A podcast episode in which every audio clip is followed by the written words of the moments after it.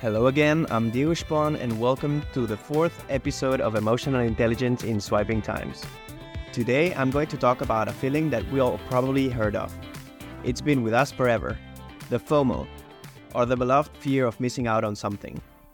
If you've ever felt that uncomfortable feeling in your body of not being in the right place or not living to the fullest, this episode is for you.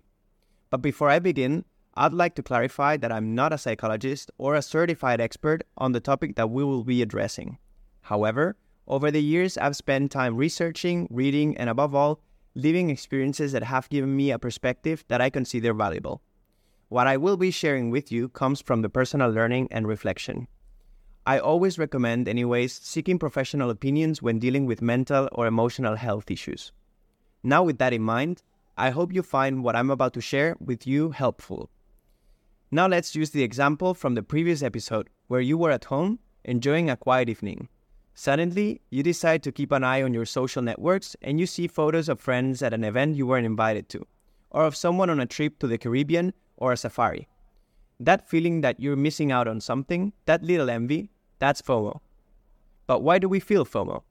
This feeling is a form of social anxiety, a concern that others are having rewarding experiences from which one is absent and may be related to evolutionary mechanisms rooted in our genes. From an evolutionary perspective, being informed and connected to the group had survival advantages. Individuals who were aware of threats, opportunities, or changes in the environment were more likely to survive and reproduce. For example, if a member of a prehistoric tribe was unaware of a food source that others had discovered, he might go without food. Similarly, being unaware of an imminent threat, such as a predator or a conflict with another tribe, could have fatal consequences. Therefore, the desire to be informed and not miss important events or information could be linked to a survival instinct. In the modern world, this instinct can manifest as FOMO, especially in a digital environment where information and social interactions are constantly available and evolving. It is important to note that its exact understanding and evolutionary roots is an area of ongoing research. But what is clear is that in this digital age, where we are constantly connected and bombarded with images of perfect lives, FOMO has been amplified. Social networks, with their endless updates, are constantly showing us what other people are doing. It makes it definitely easy to fall into the trap of thinking that our life isn't that exciting or meaningful. But it's crucial to remember that what we see online is only a fraction, an edited version of reality. The consequences of FOMO can be more profound than we imagine, from anxiety and dissatisfaction to constantly checking social networks, looking for that validation or that experience that we feel we're missing. The good thing is that, as for everything, there are ways to combat it. One strategy is to practice conscious disconnection, taking breaks from social media, living in the present moment, and reconnecting with yourself. It is also essential to cultivate gratitude focusing on what we have and our own experiences rather than what we lack or what others may have. Also, it is important to remember that everyone has their own pace and their own path.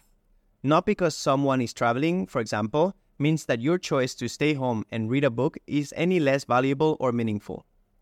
By the way, on this occasion, the fun fact I bring you is the following.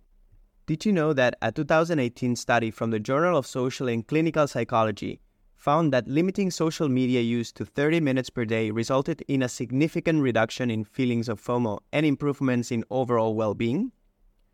As for the reflection of this episode, today I brought the following.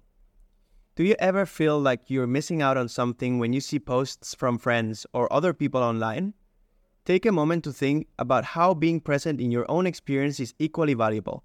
Remember that we all stay at home sometimes and aren't in all the plans. There is absolutely nothing wrong with that. And finally, in the next episode, we'll tackle a topic that perfectly complements today's conversation digital empathy. In a world where face to face interactions are becoming less and less frequent, how can we maintain empathy and understanding in our online communications? I invite you to find out in the next chapter. Thank you for listening this far, and remember, while technology and social media offer us wonderful opportunities for connection, it's essential to keep our emotional health at the center always. See you in the next episode of Emotional Intelligence in Swiping Times.